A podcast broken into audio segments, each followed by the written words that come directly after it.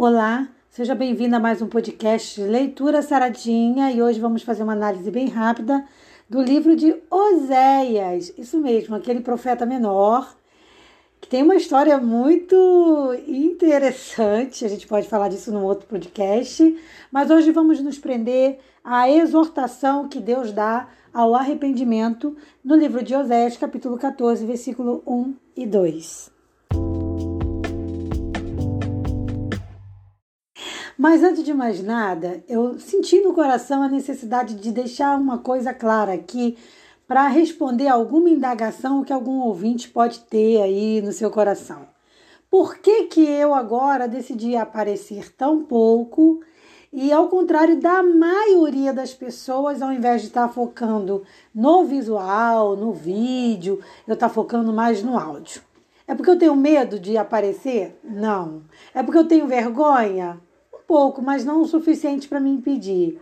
Então, deixando muito claro, existe sim um motivo para eu não estar focando o meu projeto no vídeo, que é exatamente para que você, é, ouvinte, né, ou leitor, é, se identifique com o que é dito e não com a pessoa. Porque assim, eu percebo hoje em dia, na época que a gente está vivendo, que é muito comum as pessoas se eh, conectarem à, à pessoa que está falando. Ok, isso é legal, mas em alguns momentos isso pode ficar de uma forma que a pessoa já não questiona mais o que é dito e que tudo que a outra pessoa fala, a pessoa concorda, porque gostou do jeitinho da pessoa.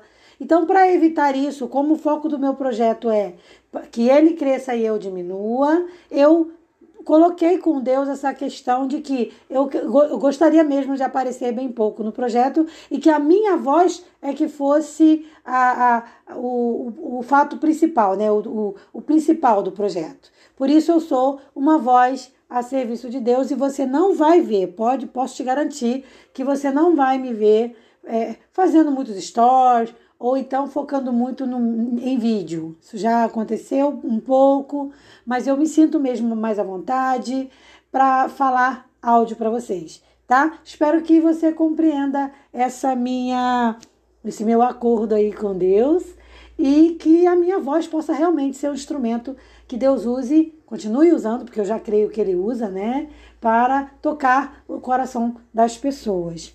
Bom, dito isso, vamos entrar no tema do, da análise de texto de hoje, que está, como eu falei, em Oséias 14, versículo 1 e 2. Vamos ler o texto. Mas antes, deixa eu lembrar para você: se você não ler um textinho, você não vai ser saradinho.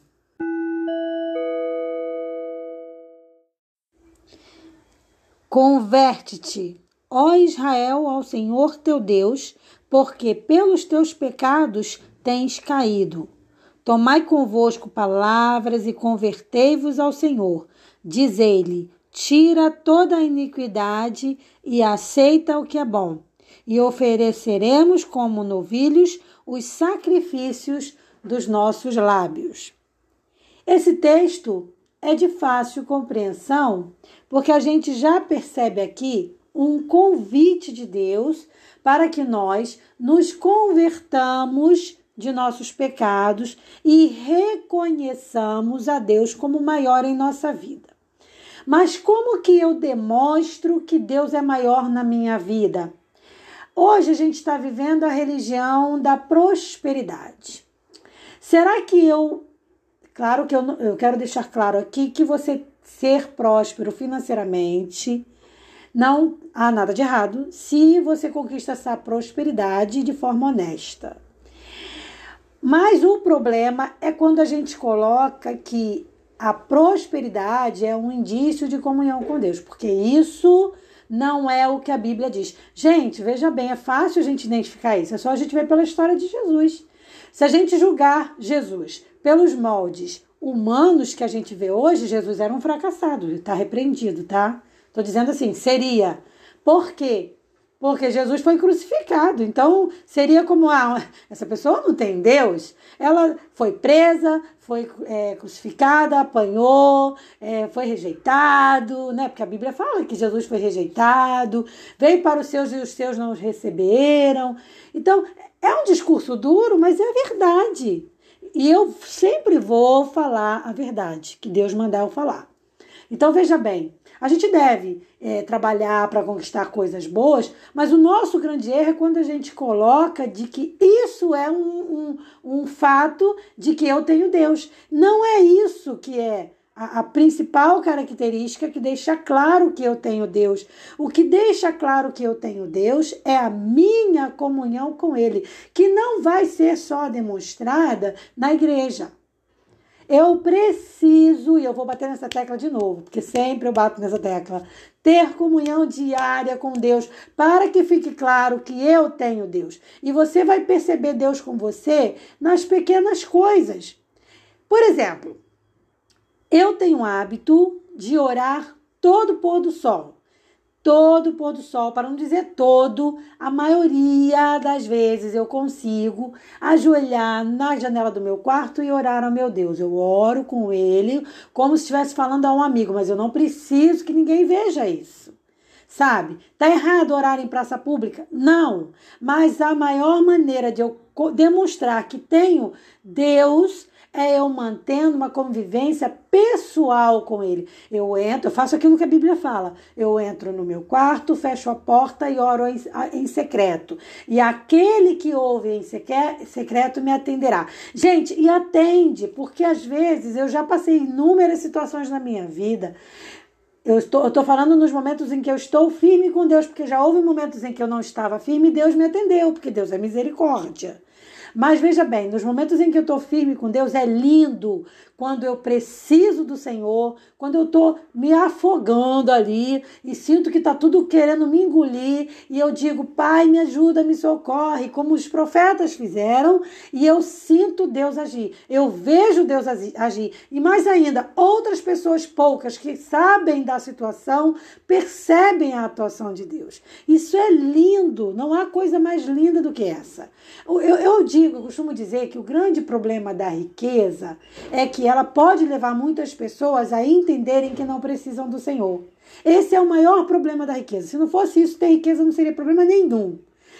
Por isso que eu acho que para lidar com a riqueza, a gente tem que estar muito preparado espiritualmente. Por isso Jesus disse: que a maioria dos ricos não herdarão o reino do céu. Jesus não disse todos, ele disse a maioria. Por quê? Porque a maioria vai se deixar levar pelo dinheiro e aí vai perder a oportunidade de depender de Deus. Coisa que aquele pobrinho ali, né, necessitadinho, às vezes experimenta muito mais. Mas eu não estou dizendo aqui que é melhor ser pobre do que ser rico. Não! O que é melhor, seja em qualquer uma das circunstâncias, é ter Deus é ter um relacionamento íntimo com o Senhor. Então, se a riqueza é um problema para você, então é melhor você ser um pobrinho mesmo, mas com o Senhor. Percebeu a diferença? Agora, se a riqueza para você não é problema, Deus vai te, te é, beneficiar, vai te abençoar para que você seja uma fonte de bênção para outra pessoa. O que não pode é a riqueza tomar o lugar do Senhor.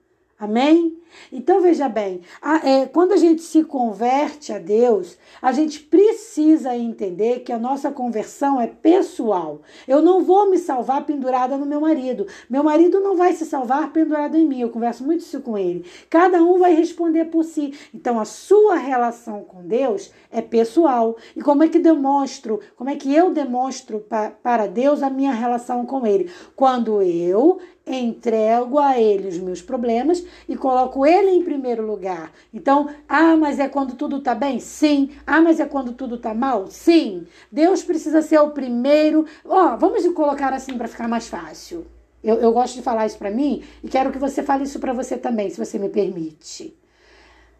Quando? Como é que você vai saber que você está bem com Deus? Quando Deus for a primeira pessoa ou ser que você procurar quando tu estiver bem e quando ele for a primeira pessoa que você procurar quando tu tiver mal. Se você viver isso, então você está bem com Deus.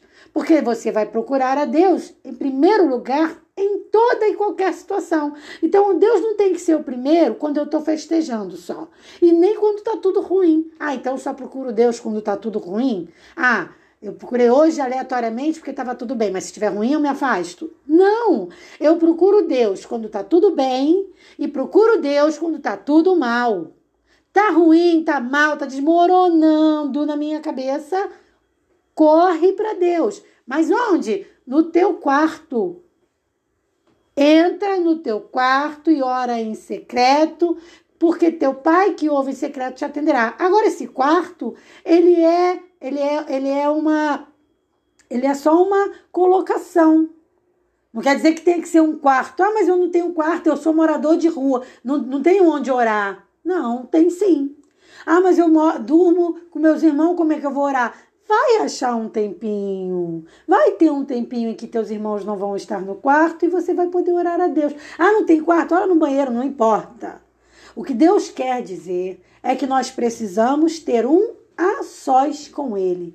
E eu posso garantir, me arrepio falando isso para você é maravilhoso, porque não vai ter problema com mãe, não vai ter problema com filho, não vai ter problema com marido, não vai ter problema no trabalho, não vai ter problema na rua que você não possa vencer com o sangue de Jesus. Agora o que a gente precisa parar é de viver essa religião do tudo bem, de que tem que estar tá tudo bem de que tem que estar tá tudo maravilhoso, tem que estar tá linda, maquiada, linda produzida para poder mostrar que está tudo bem na minha vida espiritual. Para! Quer se maquiar, maquiar é, com modéstia? Ok. Quer fazer lá uma apresentação linda e maravilhosa? Deus não vai te condenar por isso, nem eu. Jamais me atreveria. Mas o que eu estou dizendo é que comunhão com Deus é muito mais do que isso. É um a sós com Deus. É você e Ele e só. É você e Deus, Deus Pai, Deus Filho e Deus Espírito Santo. Convertei-vos é o convite do Senhor.